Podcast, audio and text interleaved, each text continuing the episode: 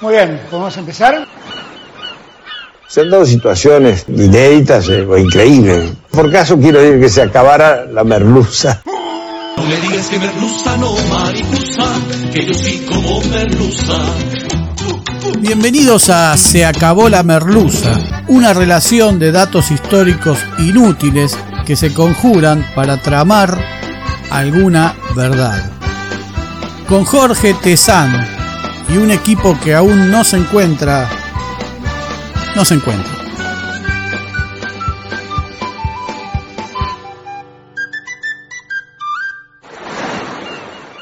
Hoy presentamos El cura doble femicida de Olavarría, misa de sangre en familia. Alguna vez contamos la historia de Tata Dios, aquel mano santa de Tandil que inspiró la trágica noche de Año Nuevo de 1872 en la que una banda armada masacró a cerca de 40 extranjeros en la ciudad serrana. 100 kilómetros más allá de la ciudad de Tandil, en el mismo centro geográfico de la provincia de Buenos Aires, encontramos otro hecho de sangre más o menos contemporáneo que en su momento también conmovió al país. Todos hemos leído las historias iniciales de los pueblos, su fundación, quiénes fueron los principales impulsores, dirigentes que contribuyeron a hacer de un pedazo de pampa, de una cuadrícula apenas marcada en la tierra, una ciudad que a veces se transformó en importante. En todas esas historias está presente la Iglesia Católica. Casi se calcan las historias acerca de cómo, a la par del político inicial, se fundó un primitivo templo que luego se amplió o se reformó hasta transformarlo en una bella basílica o iglesia grande de mediados o fines del siglo XIX. El nombre del primer cura siempre se pierde en los relatos o es solo una mención. En la historia de hoy es algo más que eso. La ciudad de Olavarría tiene un aire amorón, un aire Anecochea, algo de Buenos Aires, mantiene los ecos de alguna prosperidad de los 80 con la fábrica de cemento y mucho de cualquier pueblo de la provincia. Una de las ciudades a las que el deseo de sus jóvenes por progresar en la gran ciudad conspiró en contra de su desarrollo.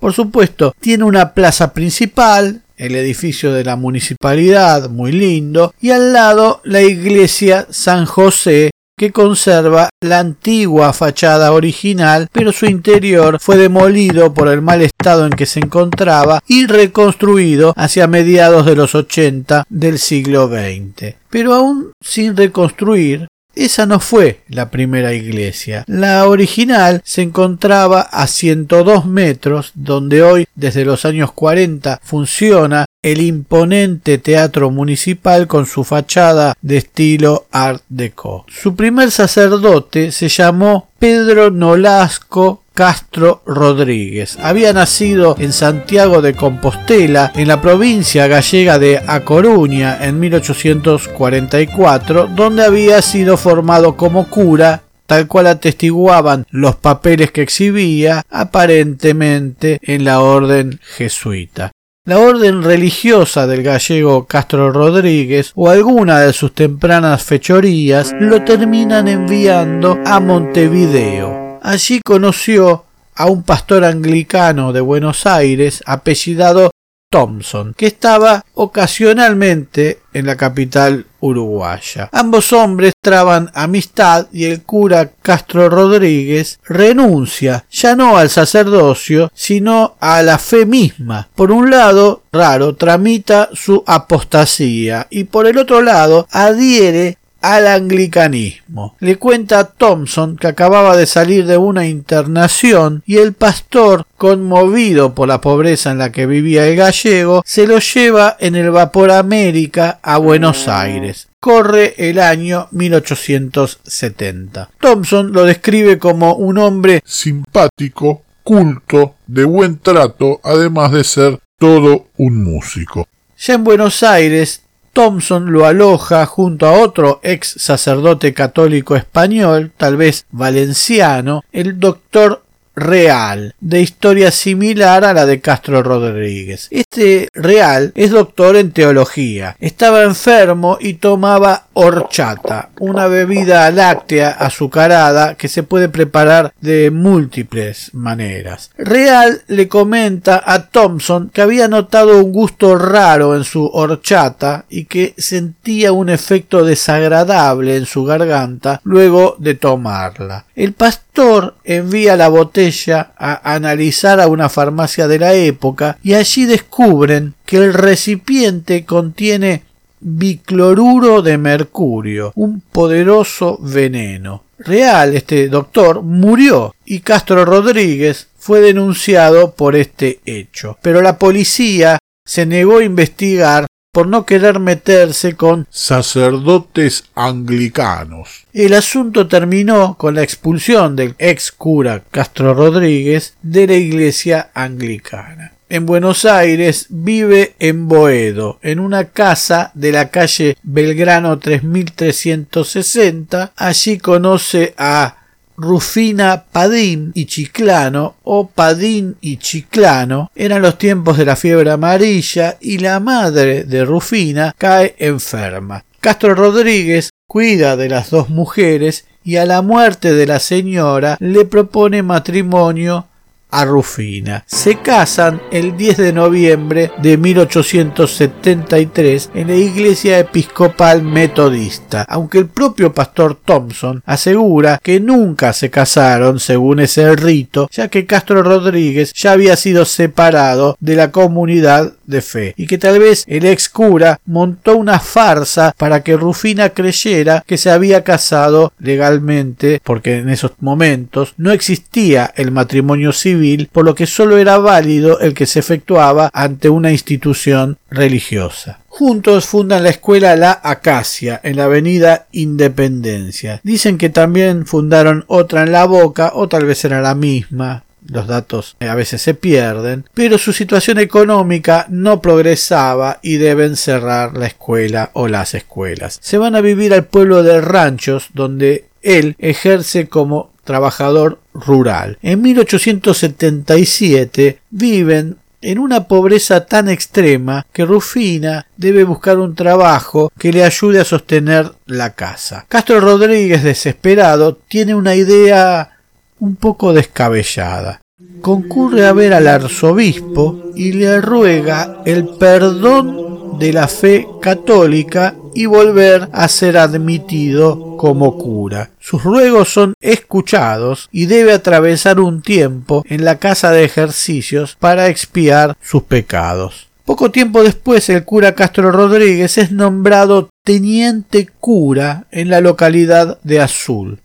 Allí viaja solo, ya que al pedir su reincorporación a la iglesia se había olvidado de mencionar la existencia de Rufina, o sea, su esposa. El propio Castro Rodríguez aseguró luego que en realidad Rufina le había sido infiel y al momento de retomar los hábitos estaban separados. Es imposible comprobar las versiones. Sin embargo, al tiempo la lleva a Azul y transcurren su vida matrimonial en la mayor de las reservas. Rufina queda embarazada y el 24 de julio de 1878 nace allí en Azul la niña Petrona María Castro. No mucho después, el cura envía a su mujer y a su hija a vivir a Buenos Aires, donde las visita con frecuencia. Esto no habría sido del agrado de Rufina, más bien, que sospechaba que su marido le era infiel, no con el Cristo o con los santos, sino con otras mujeres. El cura tenía fama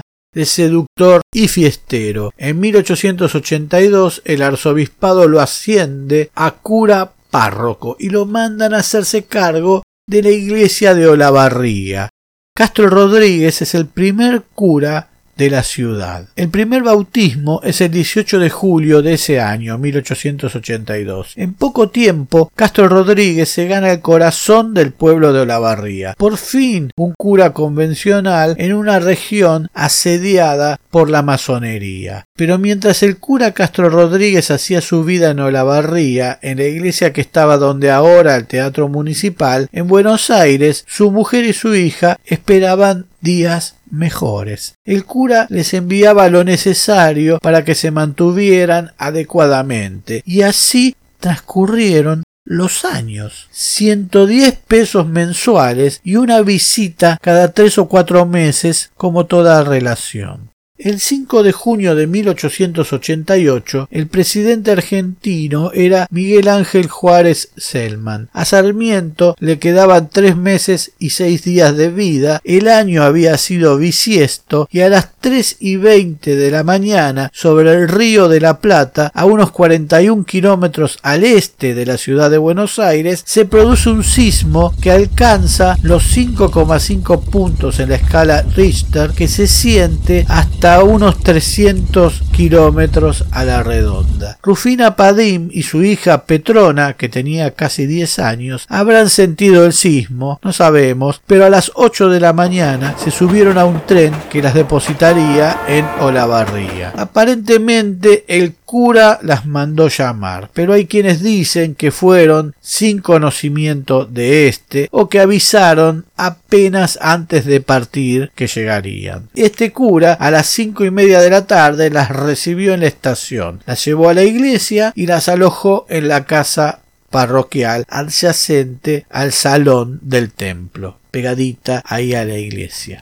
Y aquí surge la figura del sacristán y sirviente del cura, Ernesto o Heriberto Perín, también español, que participó del encuentro y sirvió esa noche una cena en un clima que mucho distaba de la alegría familiar por el reencuentro. Al parecer, el cura y Rufina ya habían discutido. La mujer habría anunciado que se iba a quedar en Olavarría y al cura, que frecuentaba a otras dos mujeres, no le gustó nada la idea. Según Perín, tras la tensa cena, las mujeres pasaron al dormitorio del cura. El sacristán se retiró y el cura salió de la iglesia pocos minutos después. El padre Castro Rodríguez entró a la farmacia de Esteves a pocos metros de la iglesia y en un descuido del farmacéutico sustrajo un frasco de sulfato de atrofina que sería un poderoso tóxico, aunque tal vez no tanto. Al regresar a la iglesia, Rufina le reprochó la y le preguntó si venía de alguna cita. El cura Castro le dijo que no. Mostrándole el envase que traía, le dijo que había ido a la farmacia a conseguirle un calmante Porque la veía muy nerviosa, tras lo cual colocó una abundante dosis del veneno dentro de un pan y se lo dio a su esposa. El efecto no se hizo esperar y la mujer comenzó a ser víctima de fuertes dolores, temblores y convulsiones en medio de gritos desgarradores. El sacerdote Castro Rodríguez intentó calmarla, pero cada vez era peor. La mujer estaba sobre la cama del sacerdote cuando éste tomó un pesado martillo y mató a Rufina de dos golpes en la cabeza. La niña Petrona María, que dormía cerca, se despertó y al ver la escena comenzó a gritar. El cura la aferró entre sus brazos, le abrió la boca y le suministró directamente del frasco lo que quedaba de atrofina, suficiente para matar seis personas. Luego la sostuvo mientras la niña se sumía en convulsiones y gritos durante tres horas hasta que murió. El cura durmió esa noche, o lo que quedaba de noche, en la habitación con los cadáveres. A la mañana siguiente, 6 de junio, nada hizo notar algún tipo de desorden. Sobre el mediodía, el cura Castro Rodríguez se apersonó ante el empleado municipal que otorgaba los permisos para las inhumaciones. ¿Quién iba a desconfiar del cura que había impartido misas, comuniones, que había estado en momentos dolorosos, casamientos, que era casi uno más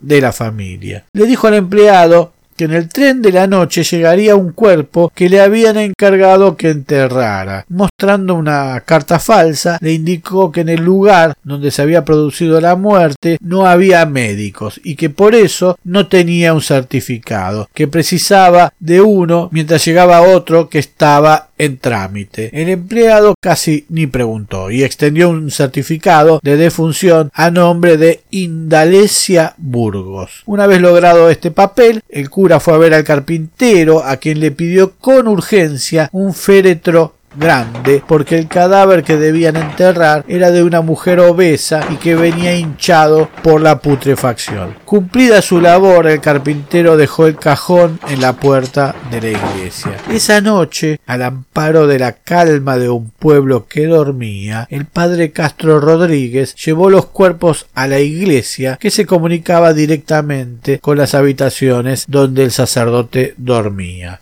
ante los altares consagrados, 24 horas después se dedicó a ocultar su crimen. El cadáver de Rufina era muy grande y pesado para el cuerpo esmirriado del cura, de modo que para meterlo en el cajón debió arrastrarlo. Entonces allí se transforman en un problema los dos martillazos que le terminara dando a Rufina, porque el cuerpo chorreaba sangre. Entonces le envuelve la cabeza con una toalla apenas alumbrado por una vela, advierte el reguero de sangre que el cuerpo había dejado. Como pudo, lo acomodó en el féretro boca abajo. Luego colocó a la niña en sentido inverso, con la cabeza hacia los pies de su madre. Debió sentarse sobre el cajón para poder cerrarlo y clavarlo. Al día siguiente, el servicio fúnebre se llevó el féretro y bajo la atenta mirada del cura fue enterrado en una tumba común que llevaba el número 13. Del cajón chorreaba sangre. El cura decía que era porque la supuesta muerta que había dentro había muerto de fiebres puerperales.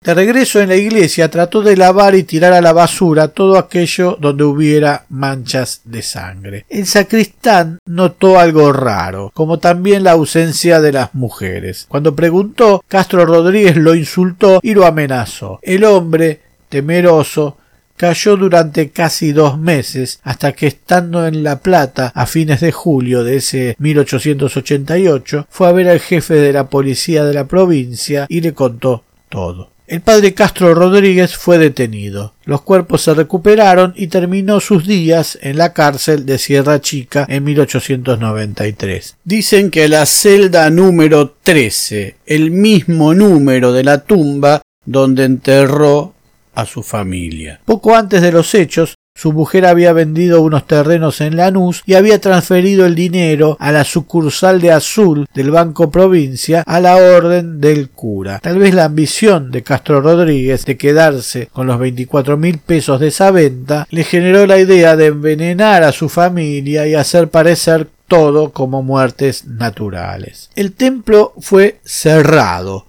un año después de los crímenes, el 9 de junio de 1889, el padre Antonio Bertolini se hizo cargo de la iglesia. Fue párroco durante 23 años y de la iglesia dijo Salón execrado y mantuvo la clausura. Durante años la iglesia funcionó en galpones y sitios prestados. Recién el 8 de julio de 1898, diez años después de los asesinatos, se inauguró el actual templo de San José, del cual se conserva la fachada.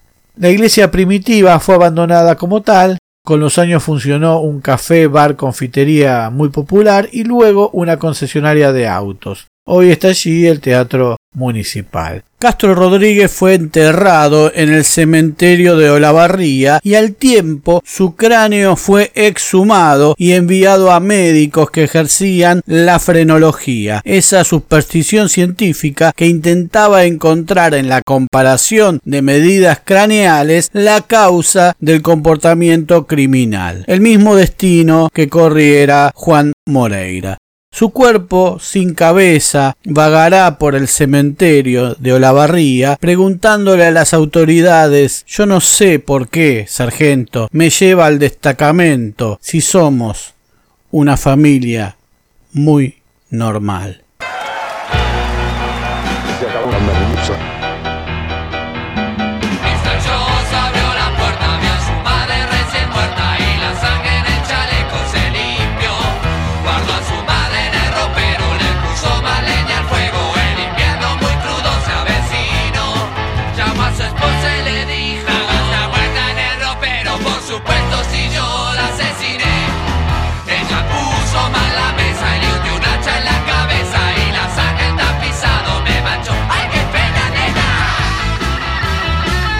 Nuevos capítulos de Se acabó la merluza. Se acabó la merluza es idea, redacción, recopilación y hace lo que puede Jorge Tezano. Muchas gracias.